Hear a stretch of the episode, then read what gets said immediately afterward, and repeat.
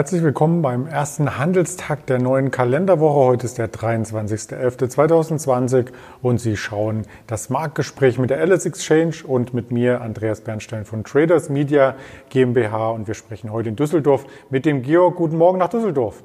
Guten Morgen, Andreas.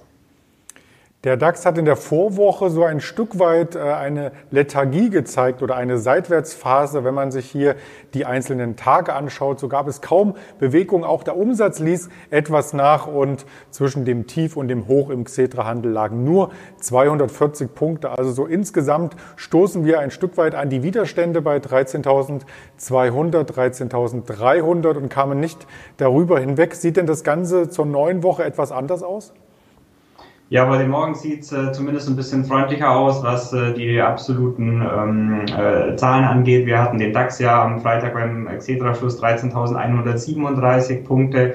Äh, auch in unserem Späthandel dann relativ unverändert. In unserem Wochenhandel bei Lang und Schwarz waren wir da ein paar Punkte tiefer, 13.108 und heute Morgen mit äh, auch positiven Vorgaben aus Asien soweit geöffnet, denn in Japan ist heute Feiertag, wie ich gesehen habe.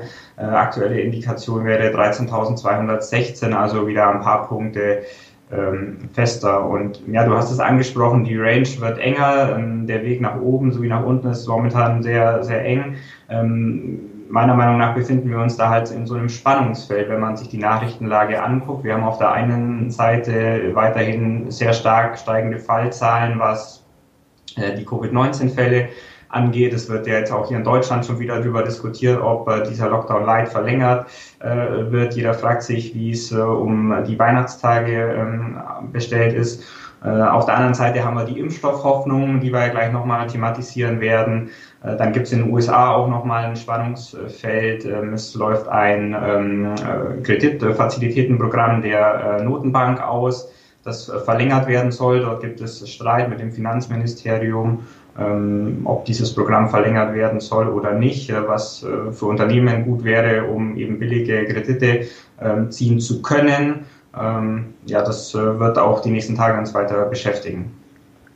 Du sprachst das Thema Covid-19 an und der Montag war zumindest in den letzten Wochen auch immer der Tag, wo es Meldungen gab und wo auch die Aktienmärkte im ersten Effekt sehr, sehr positiv darauf reagierten. Das könnte diesen Montag nun auch wieder der Fall sein, doch die Meldung gab es nicht heute am Montag, sondern schon am Wochenende und da beginnen wir quasi mit der Meldung von Pfizer und BioNTech, ähm, die du uns noch einmal näher interpretieren darfst. Ja, es ist letztendlich ja die Konsequenz, wie du ja schon gesagt hast, der vergangenen Montagsmeldungen oder der Montagsmeldung ähm, Pfizer und BioNTech haben am Freitag letztendlich die US-Notfallzulassung für ihren Impfstoff beantragt. Das ist also ja die logische Konsequenz aus den positiven Daten, die äh, der Impfstoff gezeigt hat.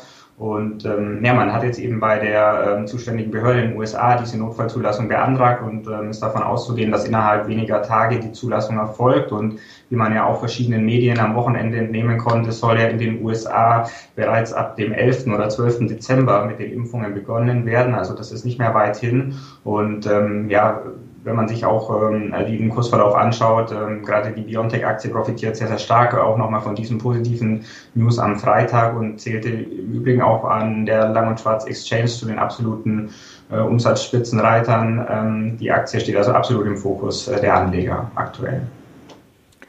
Die ähm, Medikamente können dann nach der Zulassung innerhalb von 24 Stunden in den einzelnen Bundesstaaten ausgeliefert werden. So hat man den Medien entnommen. Und wenn jetzt die Zulassung quasi schnell kommt, wie du es schon sagtest, könnten am 11. oder 12. Dezember schon die ersten Impfungen erfolgen. Bei Pfizer hat das aber nicht so für Euphorie gezeugt im Aktienchart, oder? Ja, das ist richtig. Also BioNTech hat da äh, deutlich äh, mehr äh, profitiert von und, steht da mehr im Fokus ja, über die genauen Gründe, warum jetzt Pfizer da nicht so sehr profitiert, ähm, kann man nur spekulieren. Wahrscheinlich ist es auch so zu sehen, dass Pfizer natürlich wesentlich größer ist und auch noch andere ähm, ja, Standbeine-Produkte hat. Bei BioNTech schlägt natürlich dieser eine Impfstoff als Hauptprodukt deutlich äh, stärker durch. Es gibt natürlich nicht nur diese beiden Unternehmen, die hier zusammenarbeiten und an einem Impfstoff letzten Endes äh, forschen und diesen zulassen möchten. Und da kam eine sehr, sehr überraschende weitere Meldung von einem Unternehmen, was wir auch vorgestellt hatten im Wettstreit um die ersten Impfungen. Und das hat Präsident äh, Trump oder noch Präsident Trump hier entsprechend mit einem Wunder kommentiert. Um was geht es denn hier? Ja, das ist äh, so ein Antikörpercocktail von äh, Regeneron. Ähm, die haben am Wochenende, am Samstag äh, gab es diese Meldung, ähm, auch äh, die Notfallzulassung äh, zur Behandlung bekommen. Ja, du hattest es angesprochen, die hatten einen starken Werbepartner mit Donald Trump, denn während seiner äh, Corona-Infektion ist er auch mit diesem Cocktail behandelt worden und hat es dann natürlich auch in den höchsten Tönen gelobt. und ähm, ja, diese Zulassung gilt für Patienten ab zwölf Jahre. Und äh, Regeneron hat ja schon äh, Geld von der US-Regierung bekommen für die äh, Entwicklung dieses Cocktails. Und ähm, ja, dass es jetzt diese Notfallzulassung gibt, ist natürlich äh, sehr positiv aufgenommen worden. Die Aktie bei uns am Wochenendhandel auch äh, sehr stark äh, gestiegen. Ähm, jetzt heute Morgen, ähm, wenn man die Zahlen anschaut, steht die Aktie leicht im Minus, allerdings eben auf, den, auf die Kurse vom Wochenende. Äh, absolut zum Freitagsschlusskurs steht da noch ein deutliches Plus äh, auf der Aktie.